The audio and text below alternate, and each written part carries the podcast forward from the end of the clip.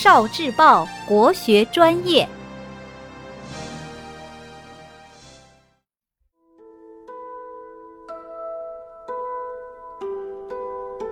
国学小书屋。中庸之仁一几百，人一能知几百之，人十能知几千之。别人用一分努力就能做到的，我就用一百分的努力去做；别人用十分的努力做到的，我就用一千分的努力去做。成语“人一几百”就是出自这句话。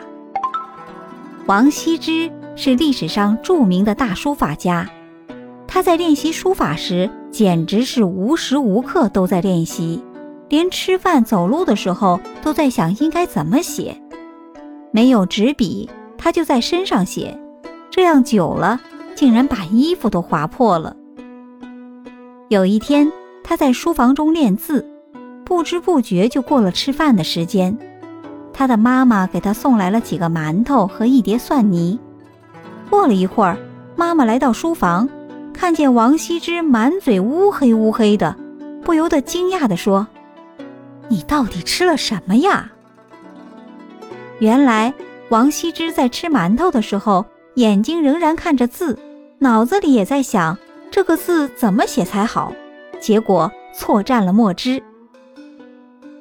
王羲之家门口的水池叫墨池，因为他每天都在这里洗砚台和毛笔，久而久之，池水都染黑了。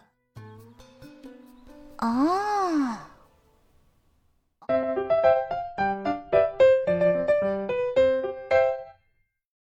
聆听国学经典，汲取文化精髓，关注今生一九四九，伴您决胜大语文。